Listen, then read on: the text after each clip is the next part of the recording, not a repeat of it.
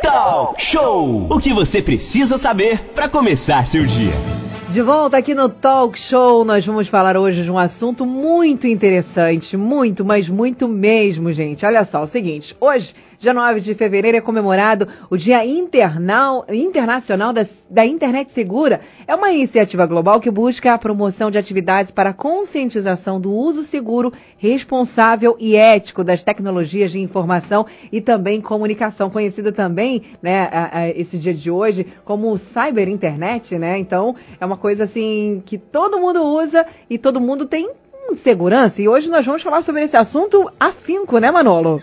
Aline, quanta gente está usando a internet desde março de 2020, quando começou a questão aí da pandemia, né? E aí tanta gente ficou no isolamento, tantas empresas utilizando aí o sistema home office e a internet ela sendo mais usada ainda nesse momento. Mas infelizmente muitas pessoas usam também essa forma é, que seria para beneficiar é, é, de forma mal, né, para prejudicar alguém, seja com informações falsas, o que a gente vê muito por aí, seja também para praticar golpes.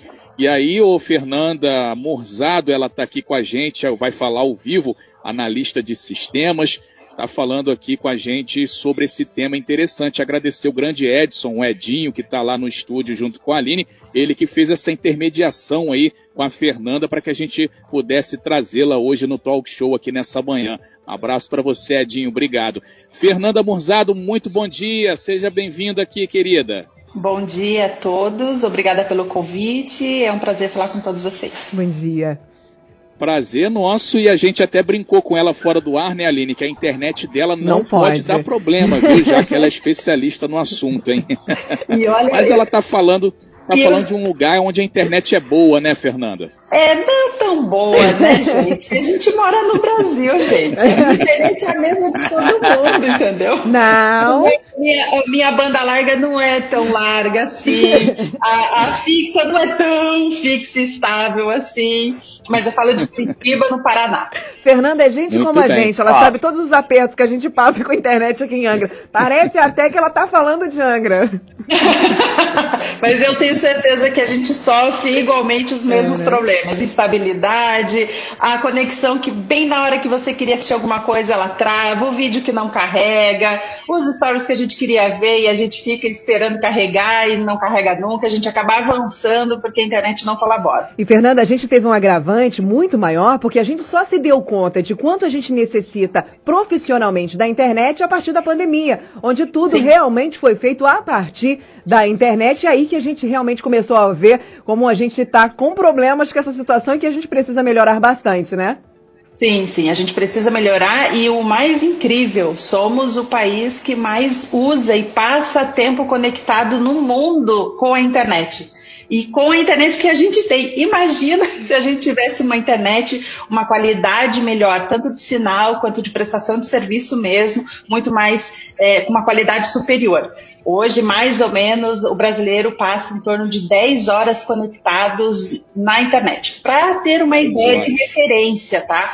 É, a média global de conexão está em torno de 6 horas, no máximo 7 horas. Então, a média global é de 6 horas e nós estamos ali com 10 horas de conexão.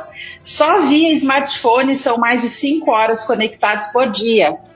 Procede, viu, Fernanda? Isso procede sim, viu? Essa, essa, isso aí realmente Dados acontece. Interessantes. Agora, Fernanda, diante desse dado, dado que você está passando para a gente, me chamou aqui uma curiosidade. Você sabe dizer para a gente qual é o país onde tem a melhor qualidade de internet, já que nós brasileiros passamos muito tempo na internet, nossa internet não é tão boa assim. Olha, qual país que olha, tem uma qualidade eu, boa? Eu não sei, porque eu converso com pessoas de todos os lugares e todas elas têm a mesma queixa. Mas, claro, o pessoal dos Estados Unidos sempre fala muito bem de uma ampla conexão, o pessoal uh, da China também fala muito bem de uma ampla conexão, mas todos eles acabam tendo problemas de uma estabilidade.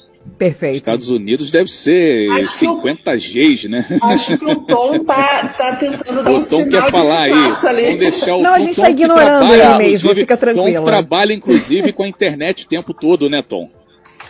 É, você está falando de conexão de, de internet na pandemia, a, gente aumentou muito né, o consumo de internet, o tempo que a gente fica na internet. E aí hoje a gente tem a profissão, digamos, internet, né? Gente que trabalha pela internet o tempo inteiro e, e novas profissões também, né? Ou seja, eu estava vendo 10 profissões em que você trabalha o tempo inteiro de casa pela internet ou viajando pelo mundo usando apenas a internet. Nos Estados Unidos, por exemplo, eu tenho alguns colegas aí que eu fiz durante a pandemia que estão nos Estados Unidos, no fim de semana lá, a conexão não é tão boa assim não, porque muita gente conectada, assistindo filme pelas plataformas, né? então isso sobrecarrega muito, às vezes a conexão caía é, é, durante algum, algumas lives, né, que as pessoas acabam estavam fazendo lá dos Estados Unidos. Então é sub, A gente teve um aumento bastante na pandemia. Agora, Fernanda, o Manolo vai entrar, já vi aqui na pauta que ele vai entrar na questão de segurança e tal, mas eu queria é, é, falar com você exatamente sobre essas novas profissões, né?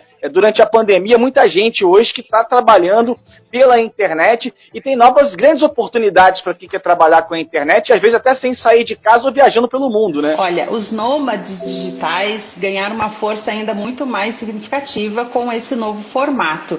Mas eu diria que boa parte hoje das profissões conseguem operar via internet.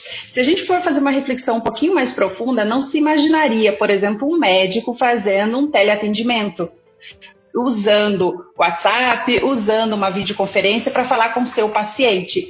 Então, uma profissão tão necessária de ter um contato humano, de ter uma necessidade de contato entre a pessoa, hoje a gente já consegue ver parte dela sendo operada pela internet. Eu diria que boa parte das profissões hoje tem a sua, o seu uso e tem a necessidade do uso do, do modo mais digital, seja com a internet ou seja com uma aplicação, algum sistema que vai facilitar e, e, e conectar ainda mais e agilizar o nosso serviço.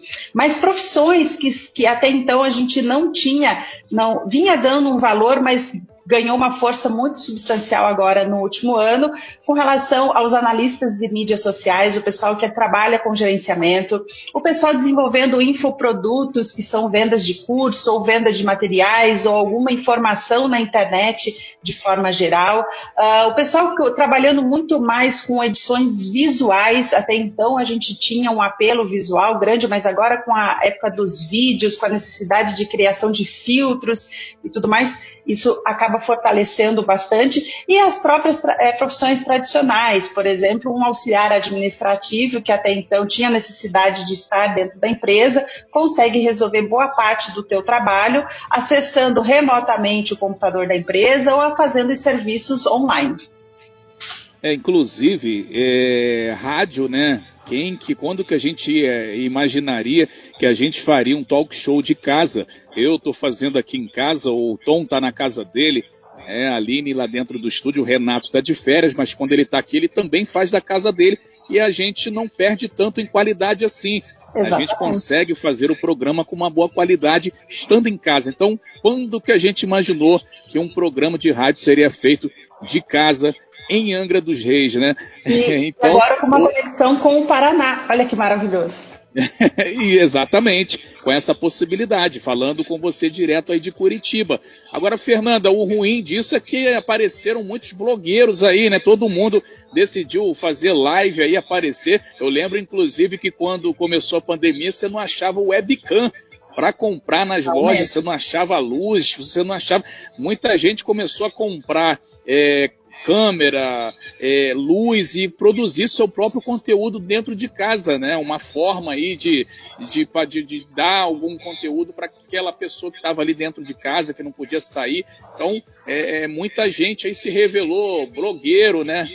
É Nessa pandemia também, né? Primeiro, a primeira necessidade de manter um contato com as pessoas. Segundo, realmente, a, a, a partir do momento onde você fica mais tempo conectado, você observa mais os diferentes conteúdos, formatos, e as pessoas começam a ter insights, começam a ter uma, uma ideia de, de, de através de uma produção de conteúdo, se conectar com alguém. Claro, né? Isso dá espaço também a gente descobrir que tem muita gente chata, porque o mais teve foi live chata durante a pandemia, mas a gente viu, a gente pode escolher e a pessoa tem a liberdade de produzir aquilo que ela quer produzir, ela pode produzir produzir conteúdo do jeito que ela quiser, desde uma receita de bolo até mesmo análise científica em cima de uma vacina.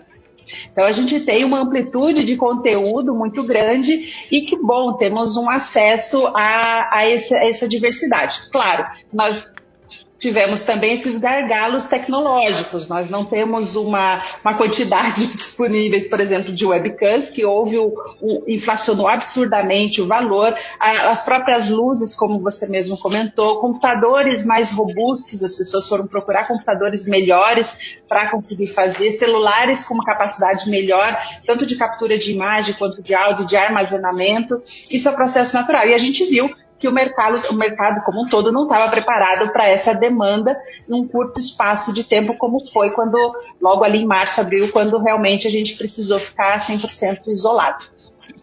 Muito bem, são 9h35, a gente está falando com a Fernanda Musardo, que é analista de sistema, ela que é especialista nessa questão da internet. Fernanda, hoje é o dia é, internacional da internet segura. A gente pode começar a entrar agora nessa questão da segurança. A gente falou aqui da internet, da sua importância, da utilização dela agora, principalmente durante a pandemia. Segurança. Muita gente usa a internet para o bem, assim como tem muita gente que usa para o mal. E aí, como que a gente é, se sente seguro, pode se proteger na internet, ainda mais agora, muita gente compra também coisas pela internet. E aí tem sempre aquele vilão ali, aquele cara que quer dar o golpe virtual. Como que a gente faz hoje para estar seguro numa conexão, Fernanda? Olha, como você mesmo comentou, Manolo, é, é um ambiente universal. Isso faz com que tenhamos pessoas dos todos os tipos possíveis e para todos os propósitos possíveis. Então, temos uma reunião de pessoas querendo fazer negócios, uma reunião de pessoas querendo comprar esses negócios e o pessoal se valendo dessas, dessas brechas, dessas oportunidades, não só para aplicar golpes, como também parecer que é algo confiável. Vamos primeiro separar aqui em dois blocos, né? O uso da informação, a segurança da sua informação. Boa parte disso depende, uma, da estruturação das plataformas, daquilo que a gente usa, Facebook, Instagram, WhatsApp, mas também do uso seguro do usuário. Então vamos explicar para o pessoal. Do que adianta o Facebook, o WhatsApp, Instagram oferecer uma autenticação ou um código extra de segurança para o usuário e o usuário, por sua vez, não fazer o uso dela?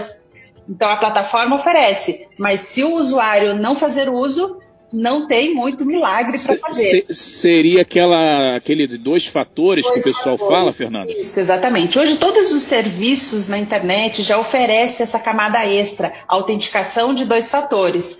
Mas boa parte dos usuários não fazem uso. Eu vou fazer um questionamento para quem está nos ouvindo ou nos assistindo. É, quem aqui usa autenticação de dois fatores para e-mail, por exemplo? Quem aqui usa o código extra de segurança para o teu login no Instagram? Ou quem usa a autenticação de dois fatores para o WhatsApp? No Zap, no Zap eu tenho. Então, eu uso em todos. A, partir do momento que os golpes começaram a ser aplicados. O golpe está aí, né, Fernanda? Cai quem quer, né? Cai quem quer, exatamente. E aí o que, que acontece? Alguns usuários, mesmo dispondo e fazendo uso dessa autenticação secundária, ela acaba enviando esse código para um terceiro que ela não tem, ela nem sabe quem é. Então, boa parte da segurança da informação ou das suas contas, dos seus ativos na internet, depende muito do usuário. Eu costumo dizer que a, a forma mais segura para você navegar na internet ou fazer o uso de algum, algum aplicativo, algum serviço, é você sempre desconfiar. Desconfie da, do link que você recebeu, mesmo que seja da sua mãe. Desconfie de uma mensagem que você tenha recebido, de um link, de qualquer coisa. Isso vai fazer com que você mantenha uma camada extra de segurança de fato para que você não caia em golpes ou que você não acabe é, se iludindo com uma falsa promessa de algo muito incrível que a internet vai oferecer para você. E isso vale também para a informação que você recebe, ah, para o site que você acessa, da onde, quem é esse produtor de conteúdo, quem ele é, conhecer um pouco mais. Então, o comportamento de desconfiança do usuário vai garantir para ele uma segurança maior das informações e de tudo aquilo que ele faz na internet. Muito bem, muito bem explicado. 9h39, Fernando, a gente vai te pedir uma gentileza, você permanecer aí dois minutinhos, a gente tem um intervalo comercial para fazer agora e a gente volta falando sobre segurança na internet. Hoje é o dia da internet segura. A gente está com Fernanda Murzado, que é especialista no assunto.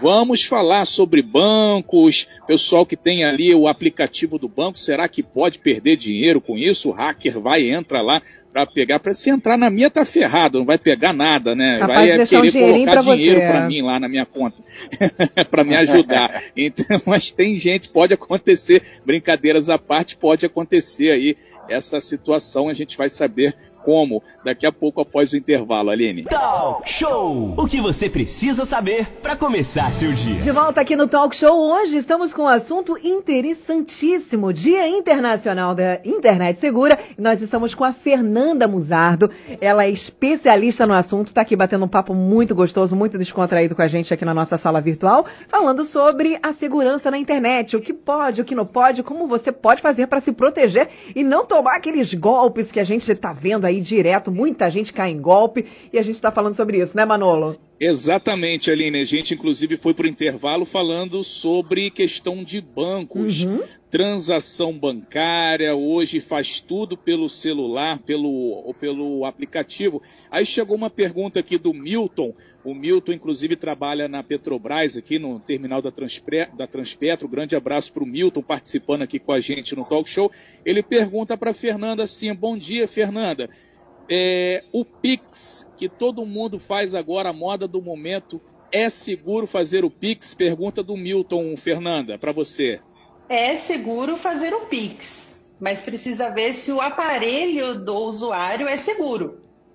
Se ele tem a última versão do aplicativo do banco instalado, se ele faz uso de algum aplicativo meio esquisito, meio clandestino, deixa o celular dele vulnerável.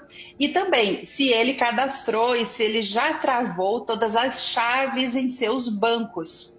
Então, por exemplo, se ele trabalha com dois, três bancos, a chave CPF está vinculada a um banco. A chave telefone pode estar vinculada a outro banco. A chave e-mail a outro banco ou ainda fazer o uso das chaves aleatórias, que é aquele token, aquele código enorme que o banco oferece. Então, sim, o Pix pode e ele é seguro, mas também vai depender bastante do quanto o usuário que vai fazer o uso do Pix ele tem todas as seguranças dentro do teu dispositivo. E claro, né, ao receber um SMS ou receber alguma mensagem pelo WhatsApp, que clique aqui, informe o seu número, todas essas coisas, não é uma prática segura, vai deixar a conta bancária dele de forma como um todo não tão segura assim. E pode sair dinheiro da conta lá, ô Fernanda, através de é, ações de hacker, essas coisas assim? Pode o cara chegar lá e tirar dinheiro da conta da pessoa? Pode, a diferença é que o banco ele é responsável também. Eu vou contar um caso bem rápido que aconteceu inclusive na minha família com o meu irmão ele teve valores financeiros extraídos da conta dele em um processo ali num período que ele estava de mudança. Ele saiu do Maranhão e foi morar em São Paulo. Então, nesse período que ele estava de mudança, houve uma retirada, houve um saque da conta dele utilizando o próprio Pix. Mas, claro, o banco, vendo que aquilo se passasse, né, era um golpe, era uma invasão, foi lá e devolveu a quantia para, para ele. Mas, de novo, nenhum sistema bancário ou não bancário é 100% seguro. Isso não existe na internet. E também vai ajudar muito se o usuário fazer uso de todas as funções de segurança que o sistema ou aplicação disponibiliza para ele. Fernanda, pergunta chegando dos nossos ouvintes aqui, eu já estou começando a rir, porque é um assunto muito interessante. O ouvinte pediu para não se identificar e óbvio que eu não vou falar absolutamente nada. Fernanda, responde para a gente sobre a utilização de sites pornográficos. É verdade que esses sites pornográficos, eles sim trazem vírus e podem, inclusive, comprometer o aparelho e também, por exemplo, os aplicativos de banco? Não todos os sites pornográficos. Veja, a partir do momento onde você vai, vamos dizer assim, para os grandes players do mercado, é, é, isso é um negócio deles e eles tentam ao máximo garantir a segurança é, do ambiente. É um portal um conteúdo mais adulto, mas na verdade os grandes players mantêm as suas seguranças. Essa ideia de que é, eu vou acessar um site pornográfico e vou ser infectado com algum vírus que vai se instalar rapidamente no meu aparelho, isso não é bem assim é muito mais fácil iludir o usuário e instalar é, vírus ou algum, algum sistema malicioso usando conteúdos mais amenos, desde uma receita de bolo até um conteúdo informativo realmente, do que de fato esses sites mais é, de conteúdo adulto que as pessoas acabam desconfiando um pouco mais. Veja, não é o conteúdo do site que faz ele ser seguro, não, e sim quem está operando ele. Muito bem, 9 horas e 48 minutos. Melhor nem falar mesmo, Aline. Quem mandou essa pergunta aí, hein? Deixa isso quieto. Olha só, é... é... melhor não falar, mas eu tenho certeza que muita gente fala assim: hum, essa pergunta veio a calhar. Carapuça serviu. Mas, mas fala oh, para ele usar em modo anônimo, que ajuda só um pouquinho. Tá? Ajuda para tudo, inclusive para não ser pego, né? Não conta isso, Fernando. Não conta aí os caminhos. Que, como assim? É, só um minutinho, Manolo Santos. Como assim modo anônimo? Explica melhor, só por curiosidade. Não sou eu que estou perguntando é um amigo que quer saber. É um amigo que quer saber. Manolo. Olha, o, Aline, Fernando, Manolo. Eu, só rapidinho, pode Sim. vai lá, faz a sua, depois eu faço a minha, Tom, vai lá. Perfeito, Manolo, 9 horas e 49 minutos. Fernanda, é, as, as, empresas agora, muita gente na pandemia, é, como a gente está fazendo aqui agora, a gente veio trabalhar todo mundo de forma remota, e muita gente está ainda de forma remota tal, inclusive é, funcionários aí é, no serviço público, né? É, o que, que você indicaria para o cidadão que está usando aí, trabalhando de casa tal, é, relacionado à segurança, né? Muita gente não, não, não se tocou nisso ainda e às vezes só, o cara só se liga quando chega para ele uma conta lá em que ele não comprou nada.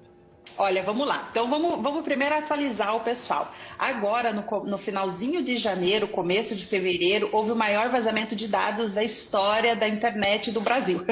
É, mais de 223 milhões de dados de brasileiros foram vazados. Va dados muito sensíveis: nome, CPF, RG, é, situação bancária, vínculo familiar, é, a questão de afinidade de compra, uh, número do FGTS, número do PIS. Então, houve um vazamento absurdo das informações de 223 milhões de brasileiros. Então, isso por si só já faz com que nós tenhamos que ter um comportamento extra, ainda mais seguro. Então, primeiro ponto: vai fazer alguma compra na internet? Opte sempre pelo cartão de crédito virtual que o seu banco oferece ou opte por um intermediador de pagamento, como por exemplo o PagSeguro ou o PayPal. Esses intermediadores garantem a transação. E a empresa, a dona da loja virtual, ela não tem acesso visual às suas informações. Então, esse intermediador fica com as informações e se você fizer o uso de um cartão virtual, é um cartão virtual, não é o teu cartão de banco realmente. Então, prefira usar esse, esse método de pagamento. Com relação à segurança dos sites, antigamente tenho certeza que muitos de vocês ouviram falar sobre o cadeadinho verde, porque se uhum. o site tivesse o cadeado verde ou HTTPS, ele era um, um site seguro.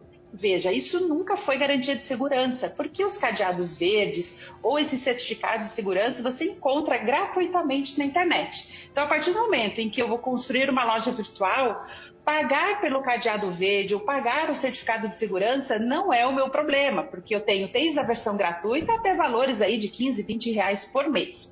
Então, para o usuário sentir-se mais seguro, pesquisa o CNPJ desse, dessa loja virtual é obrigatório por lei no rodapé dos sites você ter o CNPJ da empresa. Então faz uma consulta na Receita Federal e confirma se aquele CNPJ existe, se realmente ele vende aquele tipo de produto.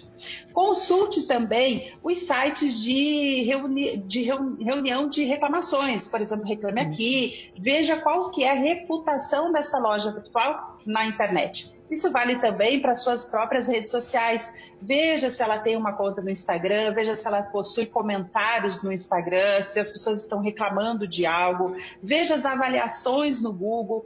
Nada melhor do que a opinião sincera do usuário para testar e validar se aquela empresa é idônea ou não.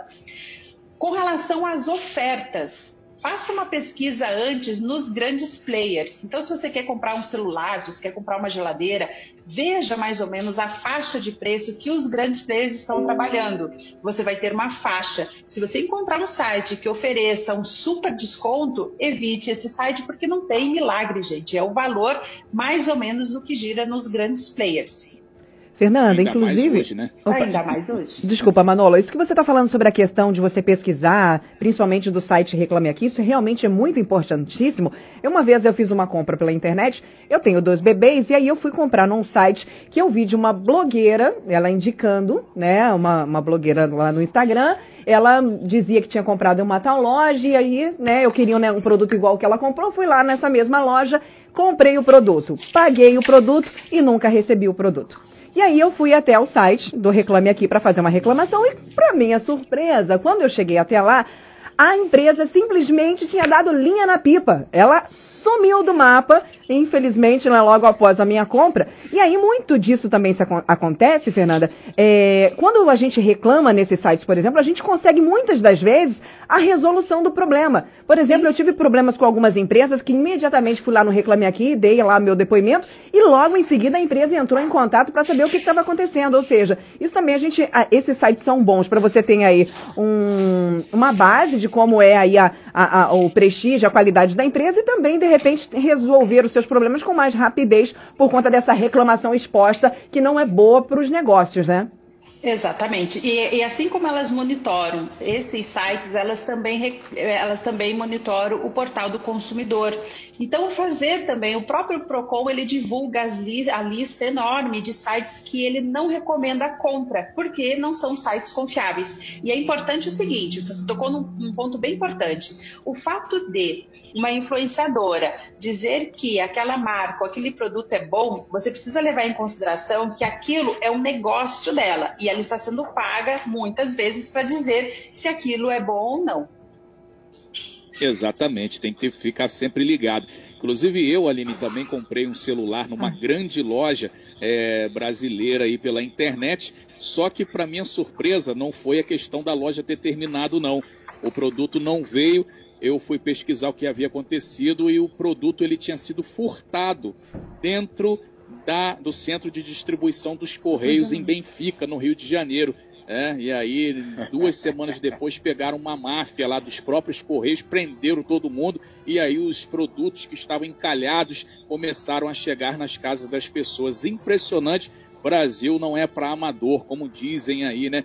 O, o, roubo acontecendo dentro do próprio correio lá no Rio de Janeiro, muita gente sendo lesado por conta disso. E aí, o site, né, a empresa tem que também se responsabilizar, até porque a gente comprou com a empresa, com um site, não foi com os correios. Agora, Fernanda, é, a gente às vezes está aqui no WhatsApp, chega uma mensagem de um amigo: olha, preciso que você deposite para mim 100 reais porque eu estou aqui numa situação assim, assim, assado. Depois você vai pesquisar, o WhatsApp dessa pessoa foi clonado. Né? E aí o que fazer além dos dois fatores, né? Ou, ou tem alguma outra dica para você dar para quem usa muito WhatsApp para não dar esse mole? Às vezes a pessoa manda, né? Ó, oh, você ganhou aqui na telecena, tem que mandar algum, quatro códigos aí para você. É, é telecena, é, Manolo, tu pegou pesado agora, hein? Telecena, que é do patrão, que é do Silvio, né?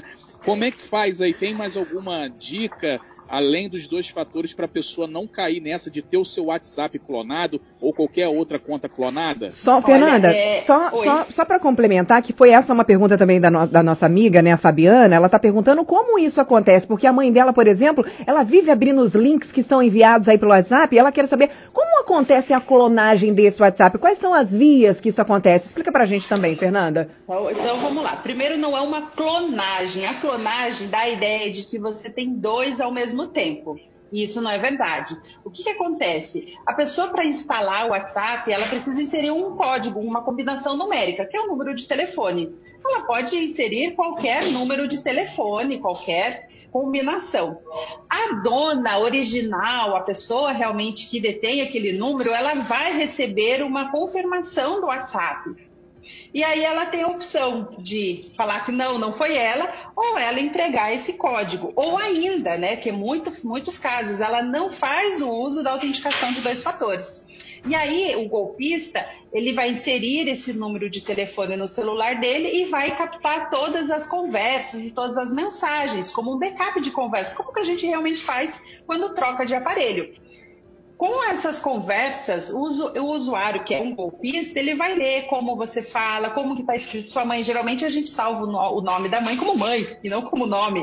É, o amor, a filha, a gente acaba dando esses nomes para os contatos. E claro, o golpista vai priorizar as pessoas com quem ela fala mais e aí ela vai usar a mesma comunicação adotada anteriormente. Então, se você fala oi, a comadre, por exemplo, ele vai dizer oi, comadre, porque ele vai voltar no seu histórico de conversa e ele vai ver como que você inicia uma conversa com alguém.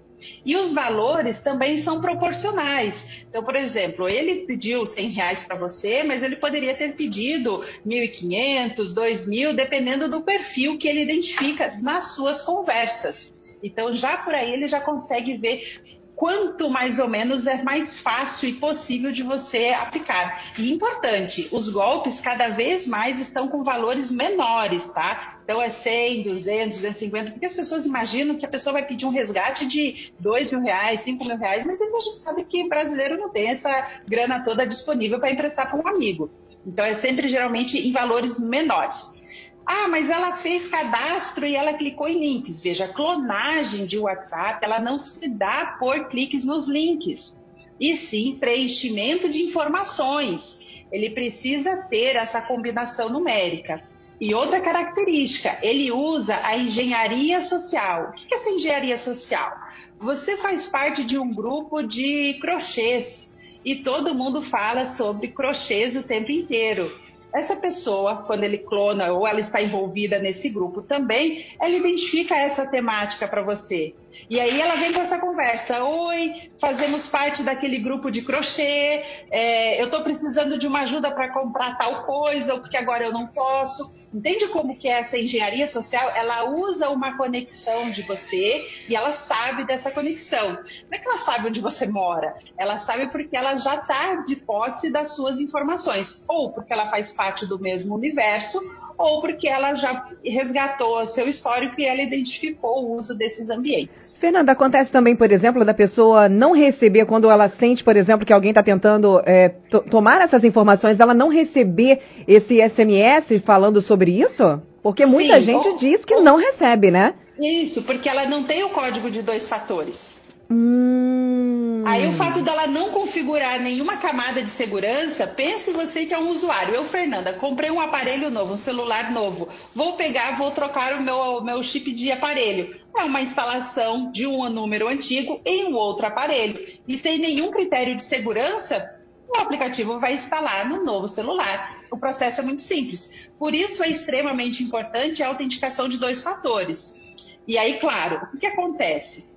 Os golpistas, sabendo que as pessoas começaram a usar mais esse código de dois fatores, usam cada vez mais a engenharia social. Olha, eu estou tentando fazer a compra e vai chegar para você um código de SMS, eu preciso desse código. E a pessoa ela não lê, ela não observa e acaba inserindo e passando para frente esse código. E aí, de, com esse código, é instalado no celular do golpista. Fernanda, eu sei que a gente já está aqui super em cima da hora, mas eu queria que você ficasse aqui o dia inteiro. Eu estou aqui com o meu telefone nas minhas mãos, Manolo. Se você me permite, eu preciso, eu preciso. Os meus ouvintes, eu tenho certeza que eles estão pensando a mesma coisa que eu, que eles estão aqui desesperados. A gente só consegue fazer essa autentificação assim que a gente compra um novo chip, ou tô com meu WhatsApp aqui agora, por exemplo. Você está me vendo aqui, certo. tô com meu WhatsApp. Você que está aí com o seu WhatsApp aí na mão, que está aí sem saber, na dúvida se você está protegido ou não. A gente consegue fazer isso agora, Fernanda? Neste momento. Nesse momento, então, vamos se lá? Se você, tem, se você tem um WhatsApp e a versão Android, você pode ir naqueles três pontinhos no canto superior direito e clicar em configurações. Tá, peraí, vamos lá, olha só. Então, para você que está aí, ó, escutando a gente, pega seu WhatsApp agora, porque é o aplicativo de mensagens mais utilizado pelo brasileiro. Pega seu telefone para você. iOS também dá, Fernanda? iOS dele vai entrar na parte de ajustes. Tá, então vamos lá. Você que tem Android, você que tem iOS, pega teu telefone aí, a gente vai te dar dois segundos. Um, dois, foi. Fernando, conta pra gente, a galera do Android, como faz. O programa tá tão bom Bom, tá, né? Tá legal o papo, tá, tá muito bacana, mas infelizmente a gente já estourou aqui o nosso tempo. Daqui a pouco vão puxar nossa orelha aqui. Vamos, vamos Fer... chamar a Fernanda, convidar a Fernanda, é, já deixar sim. o convite para uma próxima vez você voltar, Fernanda, porque realmente o papo foi maravilhoso. A gente está recebendo inúmeras mensagens aqui. Essa é uma dúvida muito frequente e a gente quer, obviamente, que você esteja mais um dia aqui com a gente para a gente conversar sobre isso. Com certeza, eu agradeço e já confirmo a minha participação, é só chamar. Perfeito, Manolo. Muito bom, obrigado, viu, Fernanda Musado, que ela é especialista na área de internet, falando com a gente aqui direto de Curitiba, ao vivo, falando aqui com o Talk Show sobre internet segura. Hoje é o Dia Internacional da Internet Segura. Fernanda, beijo grande, muito obrigado pela sua Obrigada. participação. E esteja à vontade aí para voltar. Nós vamos trazê-la aqui numa outra oportunidade para continuar esse papo muito bacana. Agradecer aos ouvintes aí que participaram. Beijo, Aline. Abraço, Beijo. Tom Oliveira. A gente volta amanhã ao vivo com mais um talk show.